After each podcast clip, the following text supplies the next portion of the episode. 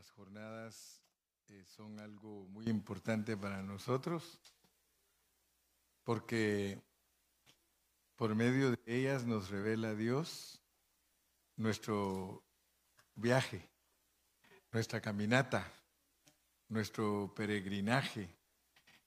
Y es muy importante que pongamos atención entonces a cada nombre y a cada circunstancia, porque cada una de ellas pasó algo. Y eso es una característica del pueblo de Dios. Si ustedes se dan cuenta, cuando alguno de los siervos de Dios llegaba a un lugar, le ponía nombre por lo que pasaba, ¿verdad? Por lo que le sucedía, le ponía nombre. Entonces nosotros también como cristianos, nuestra caminata está llena de nombres. O sea que cada cosa que Dios nos manda que hagamos tiene un nombre. Entonces estamos en números 33, 27. Números 33, 27. Y allí nos mandó Dios después de Taat. Después de Taat nos mandó a Tara. Tara. Después de Taat nos mandó a Tara. Pero se recuerdan qué pasó en Taat, ¿verdad? En Taat hubo eh, cambio de una cosa a otra.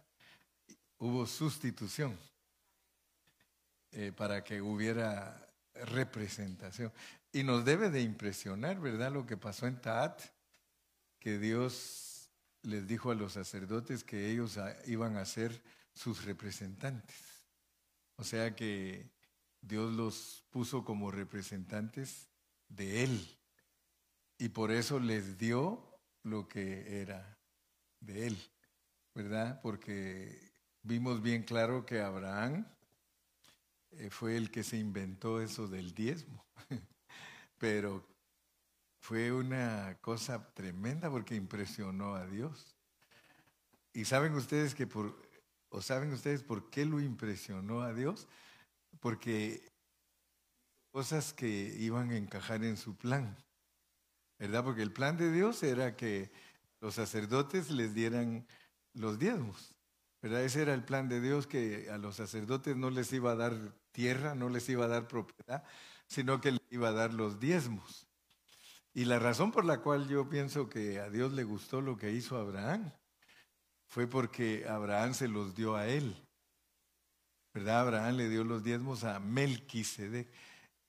Si ustedes eh, son cristianos bien eh, preocupados de agradar a Dios, ustedes van a pedirle a Dios que les revele con su palabra qué es lo que ustedes tienen que hacer. Y Dios espontáneamente a Abraham lo hizo que diera diezmo, espontáneamente. Y eh, él instruyó al nieto o al nieto le gustó lo que hizo Abraham. Porque Jacob era nieto de, de Abraham y qué casualidad que en el capítulo 28 de Génesis, Jacob le dice a Dios, mira Señor, si tú me das comida, me das vestido, me das todas las cosas que yo necesito y me llevas con bien en este viaje, tú serás mi Dios. O sea que todavía no era el Dios de él, fíjense. Le dijo, tú serás mi Dios. Le puso condiciones a Dios. Fíjese qué tremendo era Jacob. Tú serás mi Dios y yo te voy a dar los diezmos. Fíjese pues. Entonces usted se da cuenta que en dos personas se originó eso de dar diezmos. Todavía no había ley. No existía la ley. Entonces eso nos debe de llamar a nosotros la atención porque a Moisés no lo obligaron a que diera los diezmos, sino que él los daba espontáneamente. Y el nieto, como era tranza, pues le gustaba negociar. Y, y, y, yo creo que Dios con un propósito es que pone lo del diezmo en la Biblia así, como quien dice, bueno, el que quiera, porque en Malaquías dice, si me pruebas en eso, verás lo que va a pasar si me pruebas. Porque muchos no se atreven a probar a Dios. O sea que Dios fue el que inspiró a Abraham que pudiera espontáneamente y que dejara sentado de que el diezmo es de Dios. Luego el nieto quiso negociar con Dios y, Dios le dijo, está bien, está bien si, si así quieres tú, porque a los dos los puso de ejemplo. A uno lo puso de ejemplo que de su corazón le nacía hacerlo y al otro lo puso tranza. Como quien dice, que negocien conmigo. Fíjense qué tremendo es eso del diezmo, porque si tú quieres puedes negociar con Dios. Si tú quieres, dile, Señor, si me das trabajo, si me das esto, si me das aquello, yo te voy a dar los diezmos. Dígaselo. Sí, porque uno de estos días puede ser que le quiten el trabajo, ¿verdad? Pero si le dice, pero si me das trabajo, yo te los doy, tal vez lo toma en cuenta que no le quiten el trabajo. Pero quiero pues que vean esa peculiaridad de la escritura, porque esas están en la Biblia. Después vino la ley, pero quiero que nosotros nos demos cuenta que con la ley lo impuso Dios. Porque ya en la ley dijo, quiero que todos me lo den. Quiere decir que cuando uno lo da espontáneamente, Dios no le pone ley. Porque Dios los recibió los diezmos de Abraham y los recibió también de Jacob. Pero al pueblo de Israel no lo trató igual, porque el pueblo de Israel era duro. A ellos se los impuso. A ellos les dijo, obligatoriamente diezmarás. Y los diezmos les dijo, son míos. Y por eso dijo, a la tribu de Leví la escogí porque yo quiero que mis diezmos, porque son míos, yo se los voy a dar a ellos, porque yo soy la herencia de ellos. Yo les voy a dar lo que es mío, ellos me van a representar ante el pueblo y van a representar el pueblo a través de ellos delante de mí. Entonces por eso lo impongo, lo impongo. Fíjese que aun cuando fue imposición en la ley, hubieron momentos en que el pueblo de Israel no los dio. ¿Y qué tenían que hacer los sacerdotes? Ustedes pueden leerlo, se tenían que ir a trabajar. Se tuvieron que ir a trabajar porque ya no hubo quien cuidara el tabernáculo, quien cuidara las cosas de Dios se descuidaron. Y fue cuando algunos reyes que restauraban las cosas, restauraban otra vez el sacerdocio y volvían a hacer las cosas otra vez bien. Pero de repente se descuidaban y otra vez. Si ustedes, eh, y hoy vamos a leer en Malaquías, porque en Malaquías, antes de entrar al Nuevo Testamento, el sacerdocio estaba pero abandonado totalmente. Malaquías. Es la última, el último libro que hay antes de entrar al Nuevo Testamento y nos vamos a asustar. Si leemos despacito Malaquías, nos vamos a asustar. A pesar que ese es el libro que muchos pastores para obligar a los hermanos a dar y les dicen ladrones y no dan y etcétera, etcétera. Pero yo le prometo que no lo voy a tratar como ladrón a usted porque yo le voy a enseñar a usted cómo Dios se puede agradar de usted. ¿Verdad? O sea que los que no entienden cómo funciona el diezmo, unos se oponen, otros hablan mal de los que enseñan cómo se diezma, pero es porque no entienden ellos. Pero nosotros tenemos que ser personas que entienden cómo era el diezmo antes de la ley, cómo era el diezmo durante la ley y cómo es el diezmo ahora con nosotros, ¿verdad? Porque ya vieron que hay momentos hasta veces que hemos tenido que decir, mejor no digamos diezmo, hermano, digamos ofrenda, pero Jesús le llamó diezmo y dijo que los fariseos habían vuelto el diezmo algo legalístico, porque a los fariseos no les importaba el altar ni el templo sino las ofrendas. Fíjese hasta dónde estaba la degradación, que ellos no les importaba el altar ni el templo, sino las ofrendas.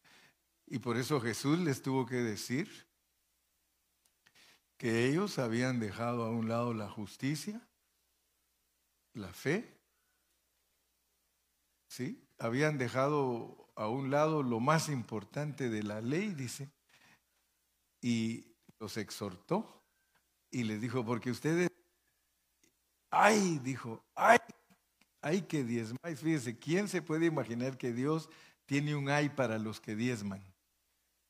Porque les dijo, ay de vosotros, escribas fariseos, hipócritas, porque diezmáis el eneldo, el comino, dice, y has dejado lo más importante de la ley. Dice, deberías de haber hecho primero justicia y tener fe y, ser correctos sin dejar de diezmar. Fíjese. O sea que Jesús estaba de acuerdo con el diezmo.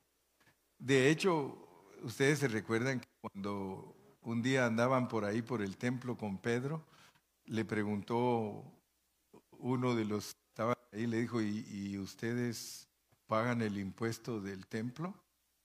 Y le preguntaron, ¿y tu maestro paga el impuesto? Y, ya vieron que Pedro, bien aventado, dijo, sure, claro que él paga. Y, ya vieron que cuando ya lo trajo solito, le dijo, ¿y por qué le dijiste que yo pago? Yo te voy a hacer una pregunta. ¿Quiénes pagan los impuestos? ¿Los reyes o los súbditos? No, pues los súbditos. Entonces, ¿por qué le dijiste que yo pago? Pero para que no nos quedemos en vergüenza, Pedro, vamos a hacer una cosa. Vamos a pagarle, vete a pescar. Y un hermano dice, ese pez donde estaba el dinero que tenían que pagarle al templo, dice, yo estoy seguro que le tomó un día entero para agarrarlo, porque pregúntele a los que, van a pescar si hay días que a veces ni se agarra nada. Dice, pero, pero Pedro fue y agarró el pez y le abrió la boquita y le sacó el, el pago de, de Cristo y el de él. Y lo fue a pagar al templo. Entonces quiere decir que Jesús nunca estuvo en contra del diezmo ni de lo impuesto, porque ya vimos ayer, el último mensaje, que Tara, Tara quiere decir impuesto. Tara quiere decir cosa dedicada a Dios. Entonces notemos pues que Dios nos instruye a nosotros como iglesia para que nosotros como iglesia no andemos a ciegas, ni andemos preguntando, ¿y cómo se hace esto, pastor?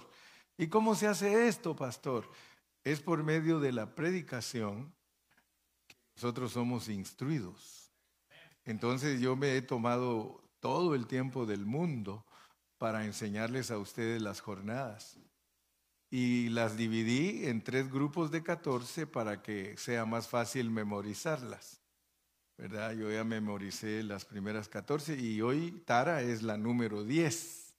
Nos faltan cuatro más después de Tara para saber el segundo grupo, pero se las recuerdo pues. La primera del segundo grupo es eh, Ritma.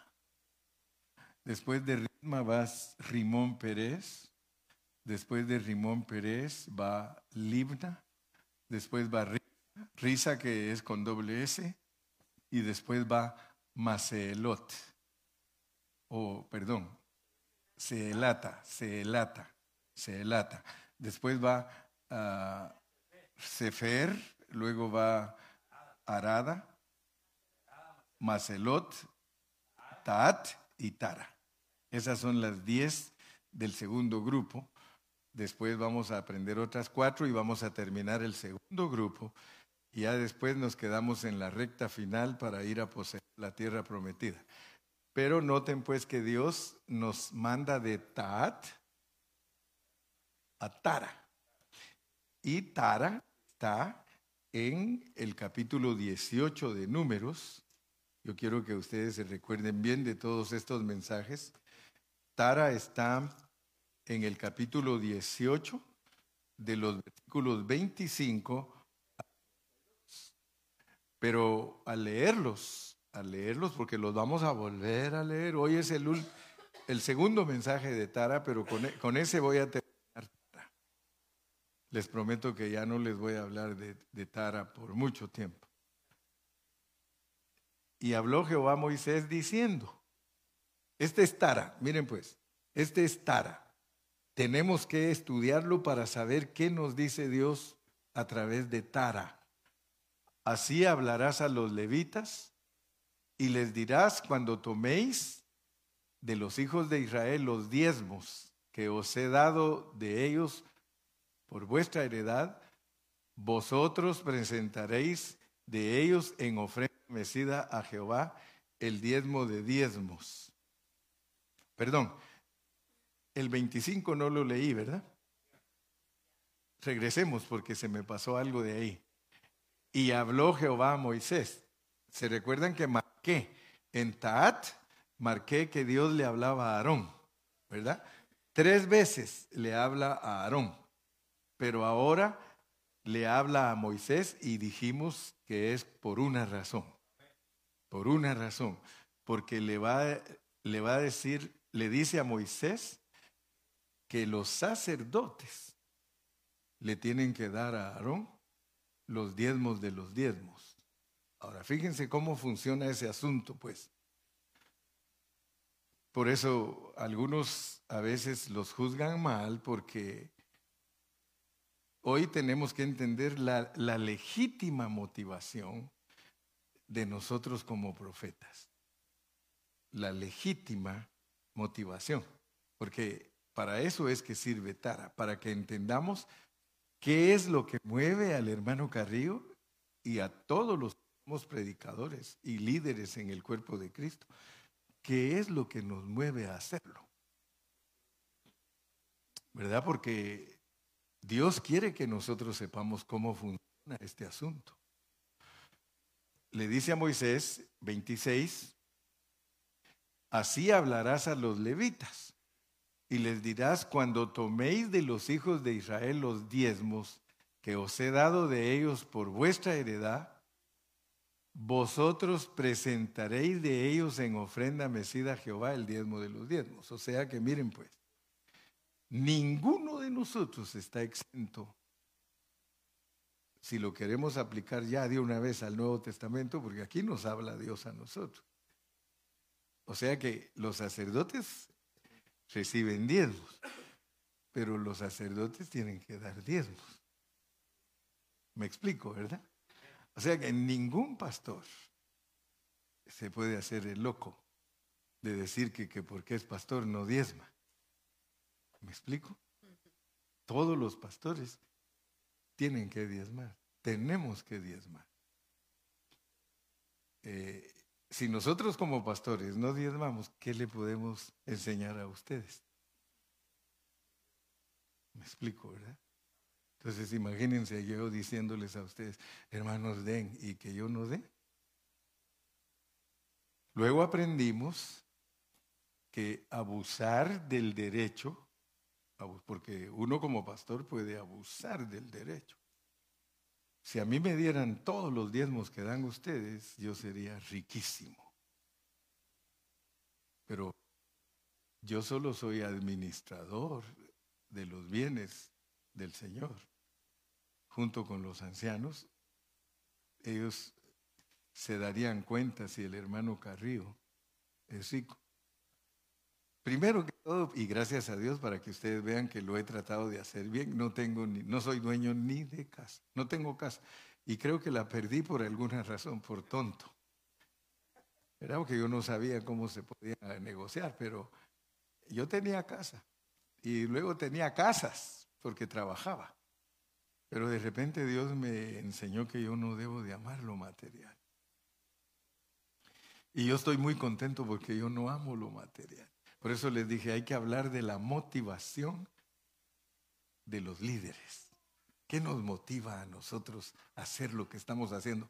Porque yo quiero tener un testimonio transparente delante de todas mis ovejas, ¿verdad? Yo no quiero que vayan a creer que soy un pícaro y ladrón o desviador de fondos o enriquecimiento ilícito. No, no, no, no.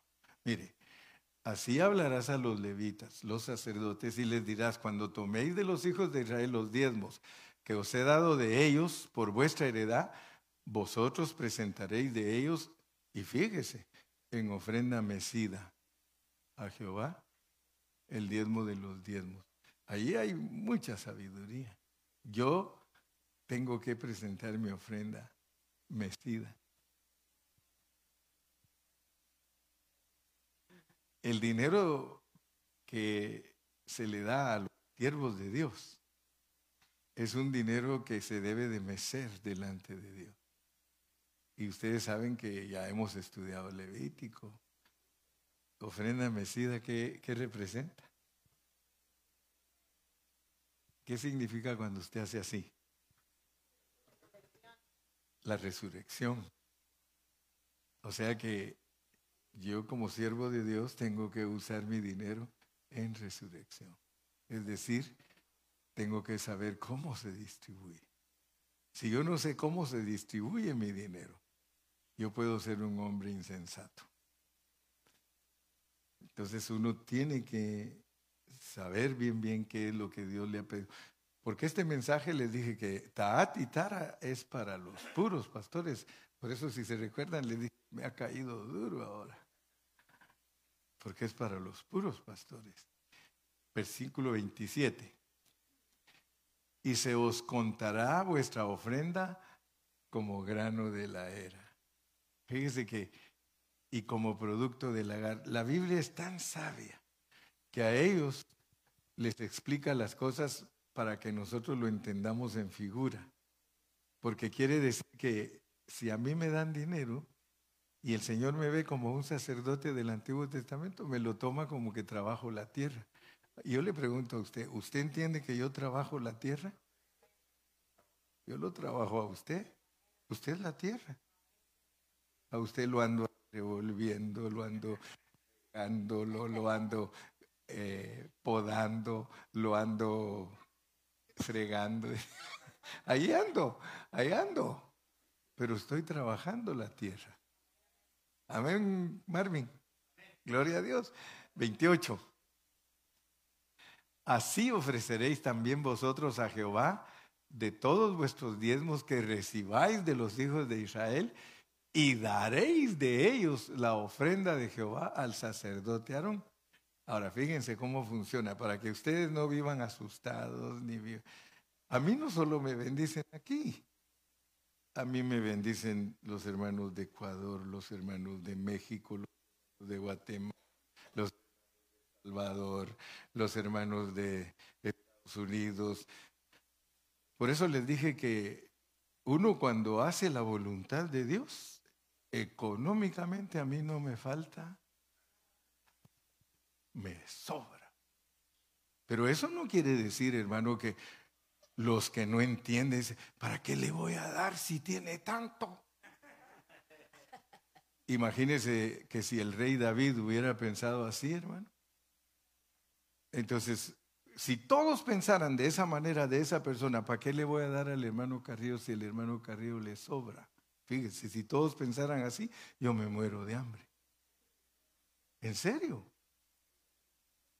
Y, gracias a Dios que estas lecciones son para que usted entienda que usted no le da al hermano Carrillo, usted se lo da a Dios y Dios me lo da a mí. ¿Sí? y yo doy de lo que usted me da. Y tengo que ser sabio como usted también tiene que ser sabio. Porque si el hermano Carrillo es sabio y sabe cómo usar su dinero y usted me oveja, usted dice que basta con que el discípulo sea como el maestro. Una vez yo les dije a ustedes, si alguien de los hermanos está pasando por un momento difícil, y me dice a mí, hermano Carrillo, yo no tengo para esta semana para comprar mi comida, ¿me puede ayudar? ¿Usted cree que no lo voy a ayudar? Claro que lo voy a hacer. De la única manera que no lo puedo hacer es si no tengo. Pero una vez dice la Biblia, si piden de lo tuyo prestado, no lo rehuses, dale. Yo lo daría. Entonces les pregunté a los hermanos una vez y les dije, ¿qué harían ustedes si un hermano de aquí de la congregación viene y le dice, hermano, ¿me puedes ayudar porque yo no tengo dinero para esta semana para comprar la comida de mis hijos? Y no está el hermano Carrillo. Porque muchos le dicen, ah, dile al hermano Carrillo. No, en serio, muchos dice, me mandó el hermano fulano. Entonces le digo yo, ¿qué harías tú? Tú tienes que hacer lo mismo que haría yo. Lo mismo. Y daréis a ellos a, Ah, les iba a explicar cómo trabaja de que un pastor le da a otro. Si ustedes se dan cuenta a mí, hay pastores que me bendicen, pero porque me reconocen como un hombre, un Aarón, pues, que no solamente puedo bendecir esta congregación, sino que puedo bendecir todas las congregaciones que están en otros países. Ellos yo voy y los bendigo y se gozan. Y entonces el, pastor viene y, me bendice a mí. Pero ahorita les voy a explicar bien. No vayan a creer que estoy hablando esto por mí, por favor. No, no, no. Porque el apóstol Pablo tuvo que explicarlo porque a él le tocó hablar de esta manera que estoy hablando yo. Ustedes van a darse cuenta. Solo tenganme paciencia. Les prometo que no voy a predicar más de una hora. Pero les voy a tratar de decir todo bien explicado para que todos nosotros entendamos cómo funciona el asunto de los diezmos. 29. De todos vuestros dones ofreceréis toda ofrenda a Jehová, de todo lo mejor de ellos ofreceréis la porción que ha de ser consagrada. Fíjese, yo tengo que dar de todo lo mejor que Dios me da, de todo lo mejor. Y, y ahorita vamos a ver por qué esas expresiones de todo lo mejor porque ustedes van a descubrir algo en esta noche que yo espero que ustedes no estén fallando. Verso 30. Y les dirás cuando ofreciereis lo mejor de ellos, será contado a los levitas como producto de la era y como producto del lagar, como que estuvieran trabajando. O sea que el dinero que me dan a mí es como el que usted se gana en su trabajo. Es lo mismo. Solamente que el dinero que usted me, me da a mí, dije yo, ah, pero es, es a Dios quien se lo da. Dios me da el derecho que yo lo reciba. El, el, el, recibir las ofrendas es un derecho que Dios le dio a los sacerdotes. Alguno dirá, hermano, eso es de la ley y tú te estás aprovechando de estos pobres incautos y les estás robando su dinero, eres un ladrón, pícaro. Sí, y les dirás cuando ofrecieres lo mejor de será contado a los levitas, ok, como el trabajo, 31. Y lo comeréis en cualquier lugar. Fíjense pues, noten algo, porque para los eh, israelitas no se lo podían comer en cualquier lugar. Todos los israelitas, Dios decidía en dónde tenían que llevar su diezmo y comérselo ahí, ¿sí o no? Solo Aarón y sus hijos se lo podían comer en donde quisieran. Eso es bien significativo. Quiere decir, no se pongan a criticar a su pastor, porque él se lo puede comer en lo que él quiera.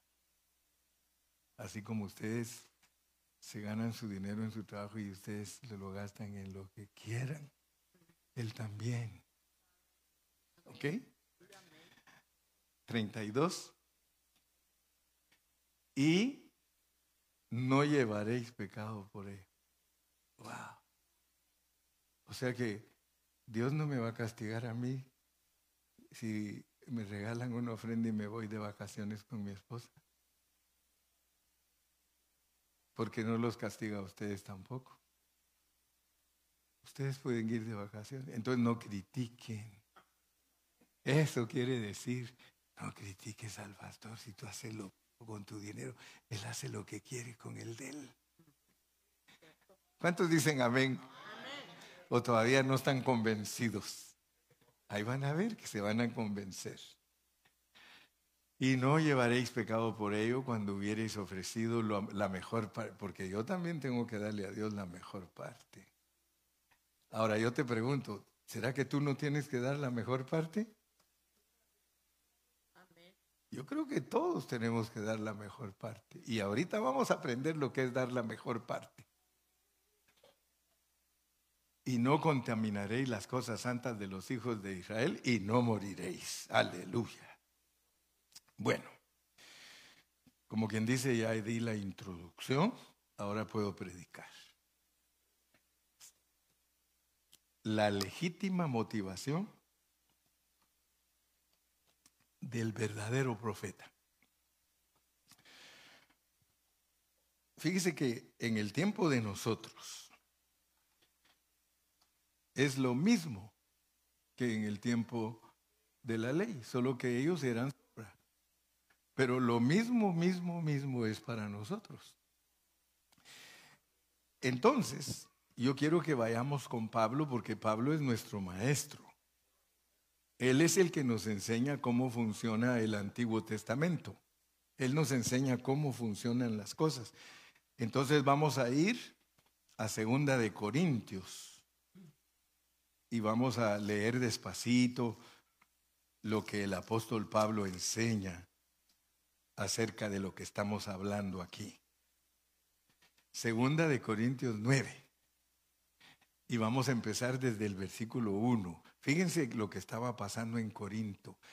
Acuérdense siempre que Corinto era una iglesia muy mala, muy mala, desordenada. Corinto era una iglesia, hermano, donde estaba, predominaba el judaísmo y predominaba el gnosticismo y el el conocimiento griego. Esa iglesia estaba bien dañada. Dice, cuanto a la administración de los santos, perdón, sí. Perdón, es primera de Corintios 9. Primera de Corintios 9, 1. También eso tiene que ver. Pero aquí miren, pues. Debido a que el trasfondo de Corintios, de 1 Corintios, era que estaban diciéndole a los corintios, ese predicador de ustedes, ese es aprovechado, ese predicador de ustedes es uno que se aprovecha de ustedes. Ahora fíjese, dice, no soy apóstol, no soy libre, no he visto a Jesús el Señor nuestro, ¿no sois vosotros mi obra en el Señor? Versículo 2. Si para otros no soy apóstol, para vosotros ciertamente lo soy, porque el sello de mi apostolado sois vosotros en el Señor. Contra los que me acusan, esta es mi defensa. Fíjense, se va a defender. Porque le estaban diciendo que no era apóstol, que él no merecía que ellos le pusieran atención, pero ahora les dice, me voy a defender. Versículo 4.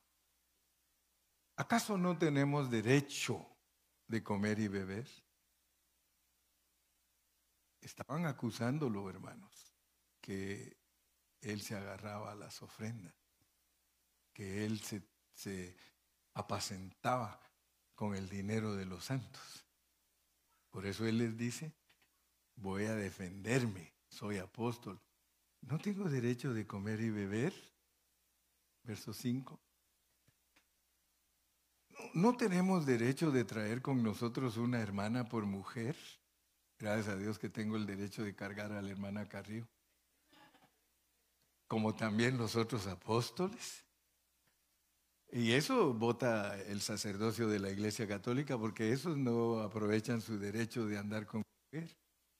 Y por eso son pedra, y, y homosexuales y todo, porque no gozan de su derecho.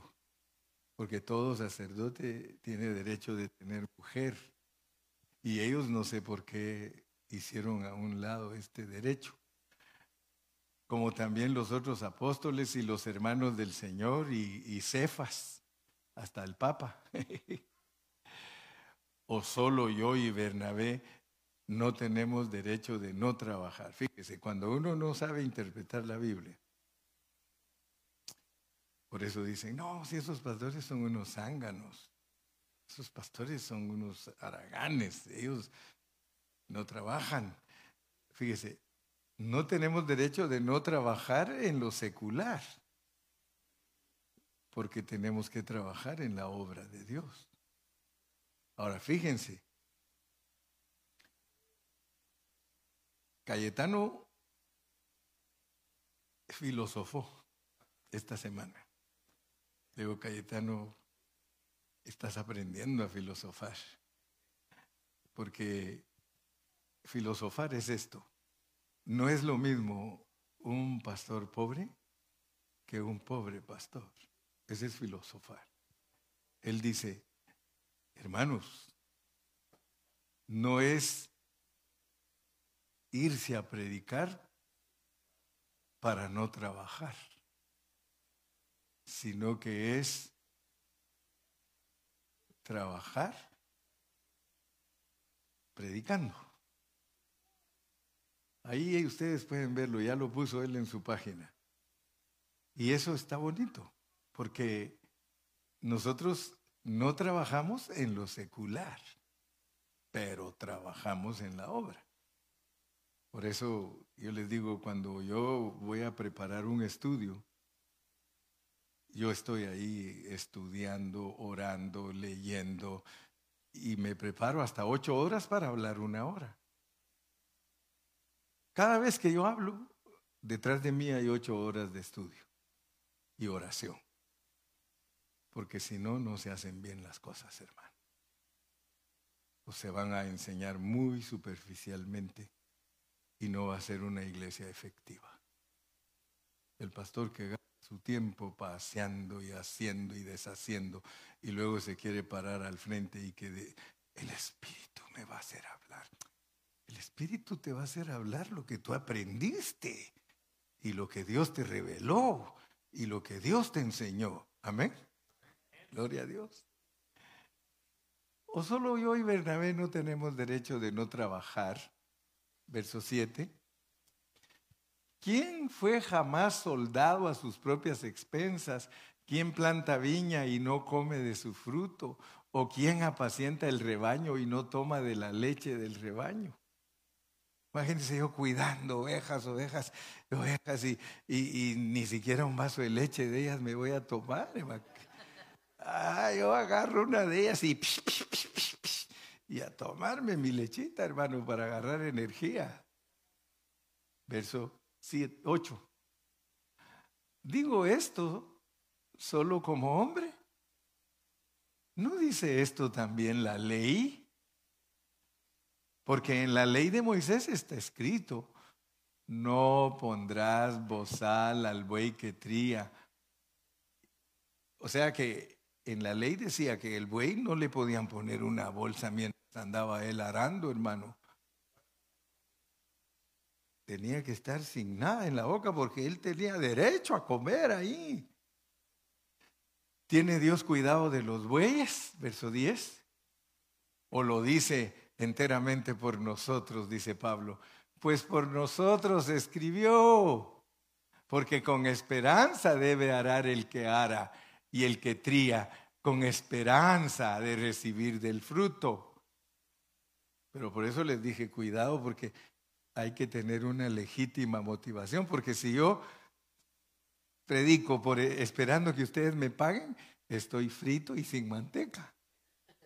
Porque yo no debo predicar esperando que ustedes me den. Yo no estoy... Eh, por eso ahí van a ver cómo dijo él. Más adelante dijo, y no estoy diciendo esto por mí, sino por los demás. O sea que yo estoy predicando esto para que todas las iglesias tengan cuidado de su buey. ¿Verdad? Yo lo predico no para lograr, porque yo ya, ya tengo más de lo que debería de tener. Yo, yo no me puedo poner a pedir nada.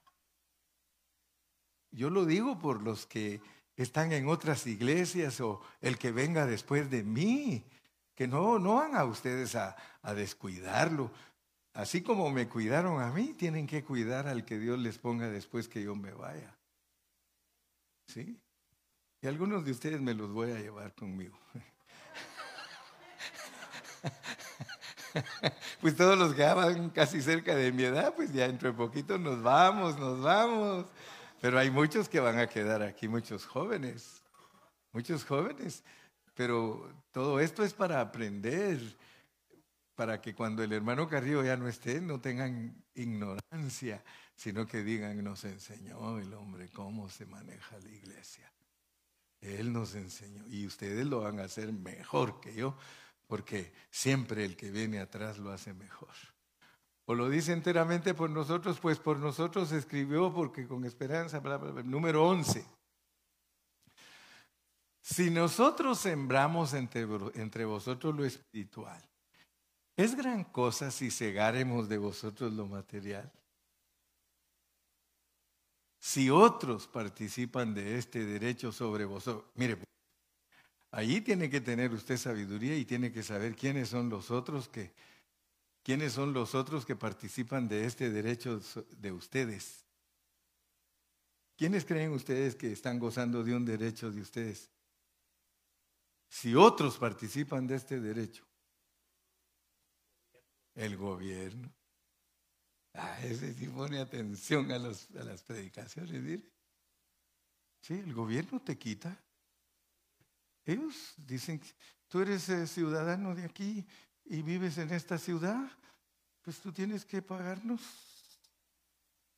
Así que ellos son otros que participan de ese derecho cuánto más nosotros, pero no hemos usado de ese derecho, sino que lo soportamos todo por no poner ningún obstáculo al Evangelio de Cristo. Fíjense pues.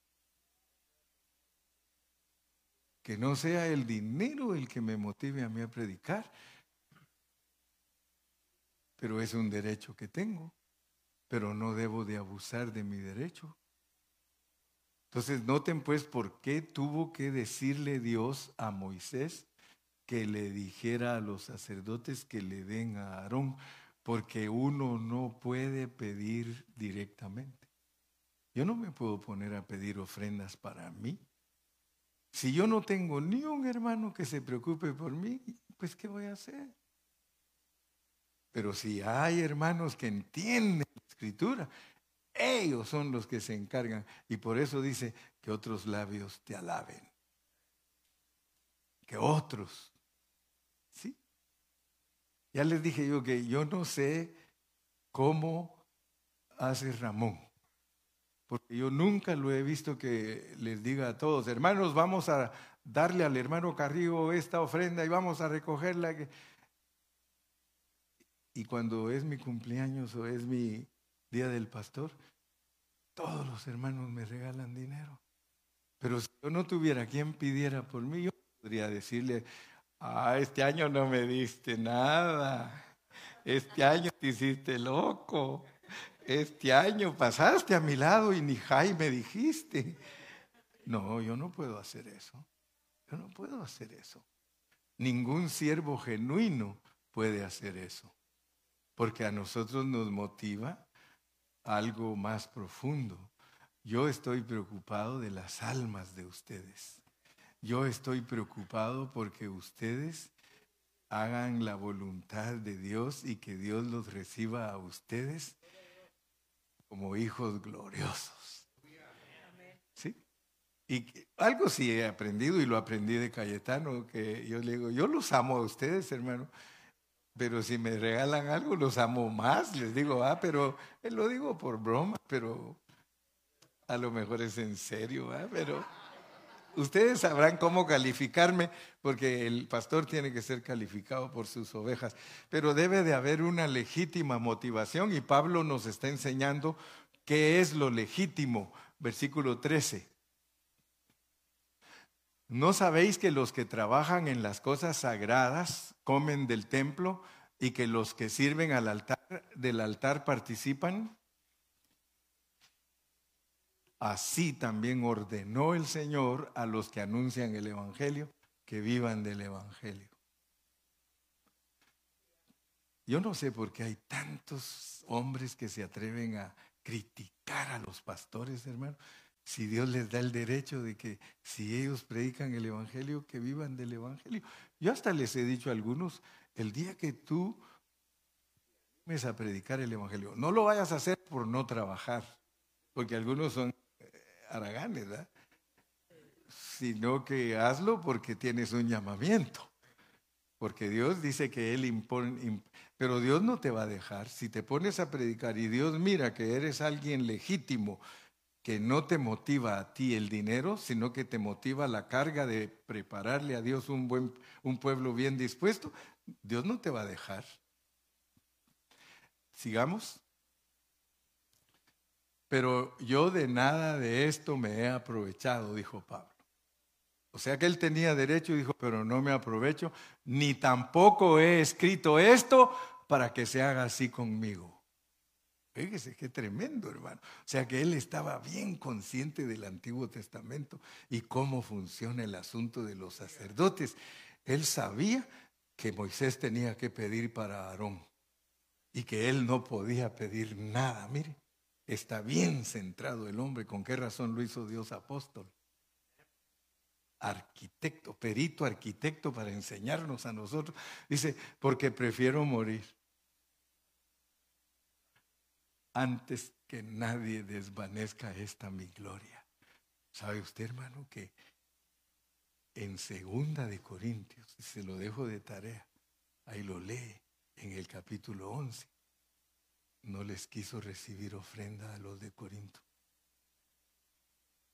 ¿Sabe por qué? Porque dijo, si les recibo, van a creer que les enseñé para que lo hagan conmigo. Yo se los enseñé para que lo hagan con otros.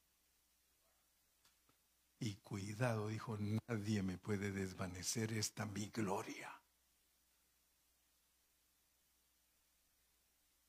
Yo, hermano, le doy gracias a Dios. Mire, hace como unos 25 años vino uno y me dijo, hermano Carrillo, yo solo quiero saber si está bien lo que quiero hacer.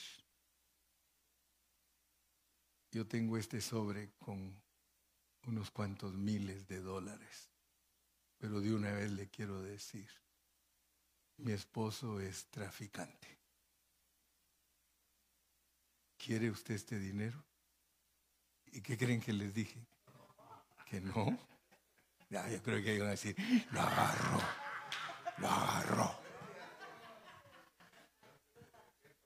Hermanos, delante de Dios, no estoy mintiendo. Miles de dólares, me dijo, pastor, los quiere, pero de una vez le digo, me es de mi esposo que es traficante. No, hermana, le digo. Prefiero el dinero de los hermanos que se lo ganan honradamente que un dinero mal habido. Ahorita mismo la Iglesia Católica en Nicaragua tiene problemas porque los encontraron que han hecho lavado de dinero, la Iglesia Católica. Y por eso muchos no quieren al presidente de, de Nicaragua porque está contra toda la corrupción y aunque es dictador, pero pues ya saben ustedes que el Señor es el que quita y pone reyes y nosotros solo nos sujetamos a las autoridades puestas por Dios. Pero vean pues Prefiero morir antes que nadie desvanezca esta mi gloria. Y él no le recibió dinero. Y a los corintios, ¿saben qué les enseñó? Porque los corintios no daban. Los corintios, por eso él les dijo a ustedes, les prediqué el Evangelio de gratis y despojé a otras iglesias. O sea que él no estaba en contra de que dieran, él lo que estaba en contra era de que no hubiese una motivación genuina, que nosotros no tengamos eh, la honestidad delante de Dios como siervos de saber que no podemos enriquecernos con los fondos de, Dios. ¿Sí? Y porque para uno es más fácil depender cuando organizas, organizacionalmente le dicen, eh, te vamos a dar tanto, te vamos a dar tu contrato, porque hay muchos pastores que tienen contrato. Y, y si los de la iglesia no le dan el dinero, la conferencia tiene que ajustarles su sueldo, pero ellos están acostumbrados a su sueldo y si no, no trabajan. Pero yo nunca me acostumbré así porque nunca creí que es bíblico es bíblico que el día que ustedes se enojen conmigo no me den y que me dé hambre. Eso es bíblico. Eso es bíblico. Entonces tú ya sabes, porque algunos de ustedes, y aquí es donde no es que aproveche, sino para que bendigan a otros, pero algunos de ustedes dejarían de morir de hambre a su pastor, porque no tienen la motivación de Abraham, de que eso se da espontáneamente. Y termino con esto, pues voy a terminar con esto. Vámonos a Malaquías. Malaquías capítulo 1. Y con esto voy a terminar por hoy. No sé cuántos minutos tengo, o ya se me acabó el tiempo. Siete. Ah, gracias, mi hijo. Con siete digo todo. Con siete digo todo. Malaquías capítulo 1. Fíjense que cómo empieza Malaquías, pues. Yo quiero que ustedes piensen por un momento, ¿por qué se escribieron todos estos libros? Está Malaquías como el último libro del Antiguo Testamento y todos sabemos que 400 años ya no se escribió. Por 400 años no se escribe. Entre Malaquías y Mateo hay 400 años y se llama el periodo del silencio. Dios ya no habló para que nadie escribiera.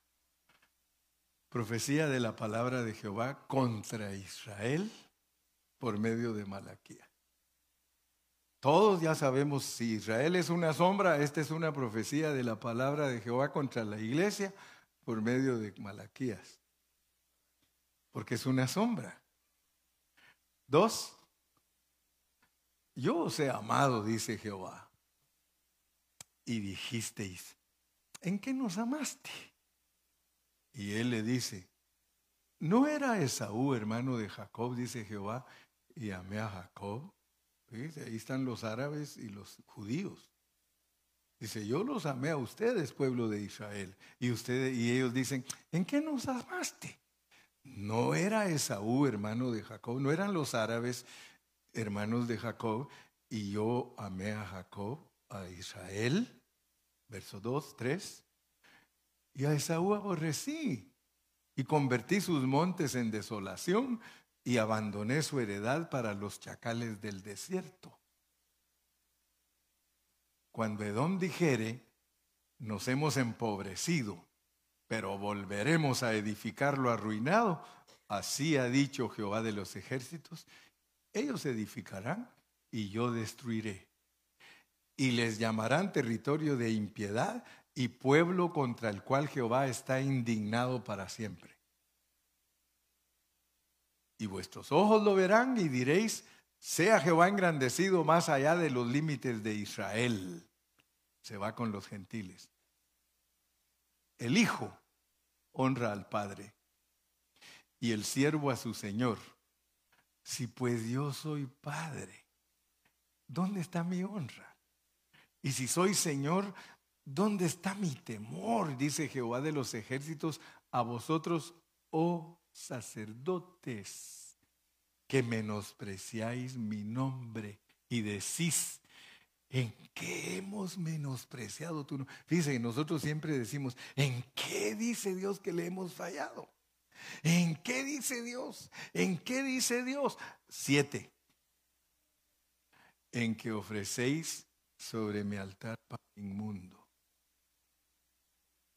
Fíjese lo que se queja Dios, pues y dijisteis, ¿en qué te hemos deshonrado? Ojalá esto que dice ahí nos sacuda, hermano, en que pensáis que la mesa de Jehová es despreciable. Hermano, las cosas que nosotros hacemos para Dios, no las hagamos menospreciando a Dios porque la manera que nos comportamos nosotros menospreciamos a Dios. Si Dios se agrada que tú le des y tú no le das, lo estás menospreciando. Lo estás tomando. Mira, y vamos a leer otro poquito. Ocho.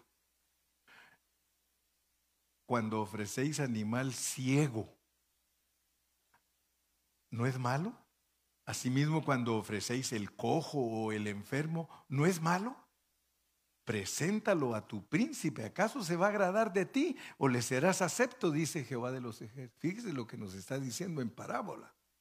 nos está diciendo, ustedes hacen las cosas en una forma que no respetan mi culto, no respetan lo que les pido, lo hacen de mala gana, son animales ciegos, son animales cojos, ustedes lo hacen de mala gana, ustedes no me ofrecen sus...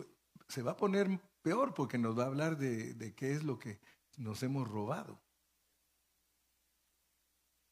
Porque dice, ¿en, ¿en qué te hemos robado? En tus diezmos y tus ofrendas. Si el Señor Jesús en el Nuevo Testamento dijo que nosotros no nos olvidáramos de lo más importante de la ley, pero que no dejáramos de diezmar. Pero debido a todas las conjeturas de los hombres y todas las críticas de los hombres, se los digo como testimonio, de aquí mismo uno de nuestros ancianos lo convenció un hombre que vende en el swap meet libros y lo convenció que no hay que diezmar. Un hombre que fue anciano aquí con nosotros 20 años y lo convencieron que no hay que diezmar. Ahora yo no sé cómo andará. Sí, Imagínese, hermano. Dios dice que nosotros de mala gana hacemos las cosas. Y muchos de ustedes su diezmo de mala gana lo dan. Es más, algunos de ustedes ni dan. Creen que no es presentar animales ciegos y cojos a Dios porque no te importa, haces la mesa de Dios despreciable. Para ti lo mismo te da Chana que Juana. Y como oyes, no, es que Dios no está por tu dinero. Claro que no está por tu dinero. Pero entonces, ¿por qué te lo pide? Entonces, ojalá que, que ya no seamos tarados. Porque hay muchos que están tarados, hermano. Tara. Nunca se te olvide Tara. Tara es que Dios te prueba qué haces con tu dinero. Y fíjate que Dios no le pide a uno, les quita más a uno el IRS. El IRS quita el 18% de nuestro cheque. 18%. O sea que cuando el tío Sam se, se decidió y dijo, 18%. Fíjese, en cambio Abraham se decidió y dijo, para Dios, 10%. Si él hubiera dicho cinco, cinco nos pediría Dios. Si él hubiera dicho, por eso dijo un hermano, menos mal que no dijo 20 hombres, porque si no, no sé, si el 10 se me hace difícil, dice el 20 ya, ya, ya, no fuera, ya no fuera evangélico. Hermanos, ojalá que estas jornadas marquen nuestra vida, marquen nuestra vida, que estas jornadas que valga la pena haberlas estudiado y decir, Señor, gracias que al fin dejé de ser tara. al fin dejé de ser tarado. Ahora, Señor, quiero hacer las cosas bien para ti. Y como les vuelvo a repetir, la motivación de nosotros es muy importante. Fíjense que en el siglo primero hicieron un documento los cristianos que se llamaba Didache. En el siglo I ellos hicieron un documento que se llamaba Didache. Y, y llama la atención porque en ese documento dice que si un profeta pide que le pongan mesa delante de él y él come de esa mesa, dice, es falso profeta. Fíjense cómo explican ellos ahí. Si un profeta dice que se le aderece mesa delante de él y él come de esa mesa, él es falso profeta. Porque todos los profetas genuinos aderezan mesa para todos sus invitados. Eso es tremendo. Fíjese, eso es una enseñanza para nosotros de que no debemos ser tacaños, ni mezquinos, ni agarrados, sino generosos generosos. Dios bendice al pueblo generoso. Muy bien, amados, entonces ya terminamos la jornada número 24 y si Dios quiere, el domingo seguimos con la jornada 25 y tenemos que estar listos para seguir avanzando. Pero no se me pongan tristes, no se me pongan tristes. Dice que el que, el que aquí dice que el sacerdote que usaba el diezmo para otras cosas, que lo puede pagar, dice, pero tiene que pagar con un 20% de todo lo que ha usado que es de Dios, más el 20%. Algunos se quedarían totalmente en bancarrota. Yo pido a Dios que mejor les dé amnistía y que empiecen la cuenta de nuevo. Cada semana, hermano, cada semana, no esperes un mes, no esperes dos, cada semana ponga parte conforme has prosperado.